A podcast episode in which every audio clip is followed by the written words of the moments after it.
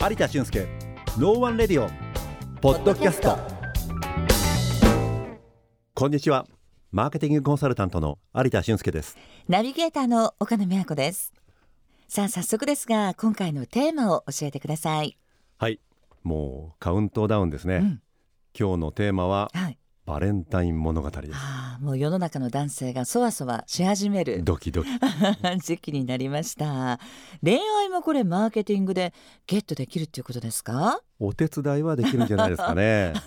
背中を押すとかね。後押しはあの、はい。マーケティングでなんとかなるよっていうことです。そうですね、はい。ところで宮子さんは、うんはい。男性に告白したことってありますか？いや私ね昭和の女なので自分から告白したことないですね。でも今の若い世代の女子たちはまあ告るとかって普通のことなんじゃないですか、なんか時代変わってきましたよいやね本、当にそう思います。もう女性から男性にとかいう意識がだんだんなくなってきていて、うんうんうんというようなことだと思いますけれども、このバレンタイン、えー今でこそ普通に聞こえてますけれども、女性から男性に告白する、その当時はマーケティングでいうニーズだったそうです。なるほどね。あのなかなか一位の彼がアプローチしてくれないわ。もうこんなことなら私から言っちゃおうかしら。でもきっかけがないし世の中的にはそれダメでしょって思ってましたからね。だそうですね。うんうん。まあ、このバレンタイン自体が日本で生まれたのというのは、はい。実は1960年代なんですよね。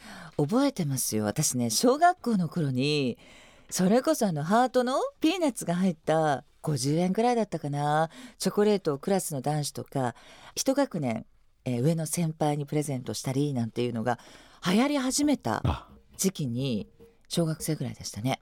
その時は告白したんですか、告白っていうかまあ 一つのちょっとこうイベント？みたいな感じだったのであの複数の男の子たちに複数の女の子があげるっていうようなねそういうあの記憶がありますね。なるほどね。うんだからこのバレンタインですね、はい。このチョコレートをあげる習慣っていうのは実は日本独自のあ。慣習でですね。そうですよね。あのこれもともといろいろまあ皆さんね、お調べになればすぐ分かりますけれども、うん。ローマ皇帝ですごい怖い皇帝がいらっしゃいましてですね、ローマ帝国ではその当時の兵士の皆さんの結婚というのはですね、えー戦力の妨げになるということで禁止されてたとうんうん。いうことなんですよね。はでそれに猛反対していたっていうのが、うん。この聖バレンタインさん。といはい。いう方でこの秘密の中で結婚をしてい、させていたのがうん。バレてしまったということで、処刑されたのが2月14日とうん。いう、この日自体は実はものすごく悲しい日ではあるんですがこれが、まあはい。恋人たちがうん。愛を確かめ合う日はい。ということで世界中に広まったということなんですよね。これ世界中に広まったということでよく聞くのは欧米なんかではね男性から女性にプレゼンそうなトんですよ。ねあの女性からあげるのは日本だけだよって聞いたことあります。そうなんですよね。うん。そこで先ほどちょろっとねおはい。話をした、女性から男性に告白をするというのが、はい。ニーズはあったけどなかなかきっかけがないねというところに、その当時の大手チョコレートメーカーさんがうん。ヒントを得て、あはい。これは使えるということで女性が男性に告白する日、うん。これをチョコレートでというのがうん。日本でのバレンタインデーの始まりということなんですよね。へえですのではい。これを新しいウォンツとして誕生させるためにとはい。いうことで前回もご紹介をさせていただきましたはい。アイサスというストーリーメイキングはい。がはい。登場するわけですね。うんうん。挨拶はい。AISAS ここにえいろんなことが当てはまってくるわけですよね。そういうことですね。ちょっとご紹介いただけますか、アイサス、うん。今一度復習してみましょう。はい。アイサスの初めの A これはうん。アテンションということですので、認知とかはい。注意を引くとか、そんなことですよね。はい。で2番目の I っていうのはインタレストということで、うん。興味関心、はい。そして3番目の S、うん。こちらはサーチっていうことで検索、はい。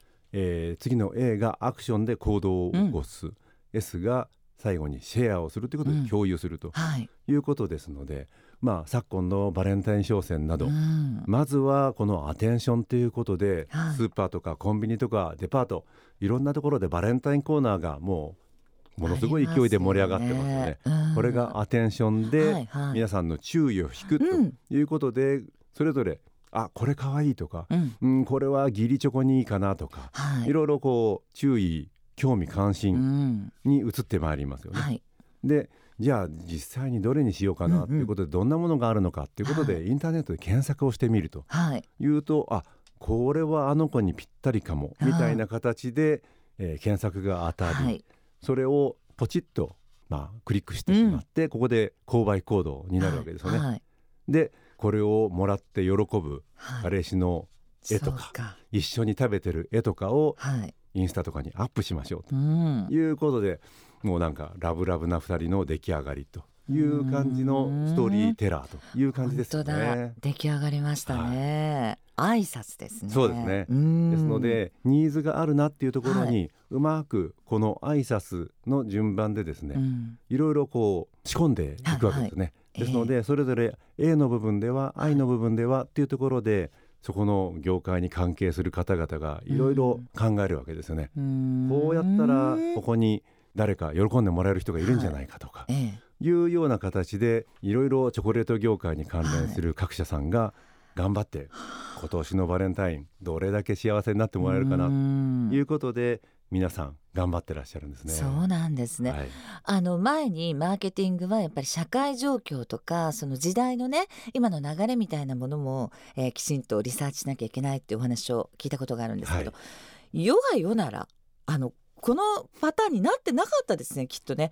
今この令和の世の中で、はい。もしバレンタインのイベントが新しくなるとしたらやっぱ男性からプレゼントする背中を押すみたいなことになったのかもしれないですね。いやもう最近はね、うんうん。やはりいろいろダイバーシティの話とか、はいはい。いろいろちょっと言葉遣いも気をつけなければいけないですけれども、ね。むしろ男性の方が言い出せないっていう人も多いんじゃないかなと。いや本当にそう思います。いうこともありますので、ええ。そろそろ欧米化っていう感じでですね、はい。えー女性から男性だけではなくてうん男性から女性あるいは子供から親とかですね。はい。親から子供もあるかもしれません。うん。いろんな形の愛の表現の仕方があると思いますがそうですね。そんな形で皆ん、さんが少しでも幸せな一日を過ごせるようにうん。というふうになんかバレンタインもうまく使っていただければなというふうに思います。本当ですね、はい。そこにもやっぱりマーケティングが存在していて、はい。でもあの先週の節分のお話もそうでした。恵方巻きの話もそうなんですけど、私たちが身近にある季節のイベントも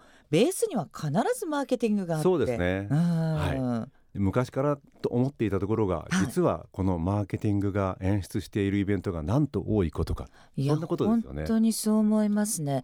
だって恵方巻きにしてもバレンタインデーにしてもこれがもし私たちの生活の中に定着してなかったら結構なんかねあの面白みないかないやってつまんないですよね。つまんないですよね。今年のバレンタインはとかうねん。次はホワイトデーかなとかねそうそうそいろいろこう来月に向けてなんか目標ができますしね。うねえでもこうやって考えると全て成功するのかなと思いきややっぱりそうではなくて私さっき小学校の時にねチョコレートをあの男の子たちにあげたって言ってましたけどホワイトデーにはマシュマロだよとか ホワイトチョコレートだよっていう話があってそれって全然定着してないですもんね。なんででしょうね。ねえそれがなぜかっていうのはまたちょっとタイミングを改めてはいご案内できればなというふそううに思います。ですねだからやっぱりここにもマーケティングはエンターテインメントエンタメだっていうのがなんかこう裏付けられるような事象がます。またはい一つあったということですよね。えはぜひ皆さんもこう身近な出来事をこの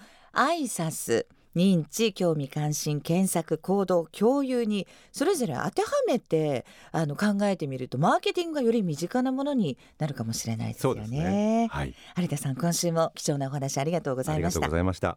この番組ではあなたからの感想や質問もお待ちしていますメールアドレスはノーワンラジオ834アットマーク gmail.com ですどうぞお気軽にお寄せください有田俊介ノーワンレディオポッドキャスト。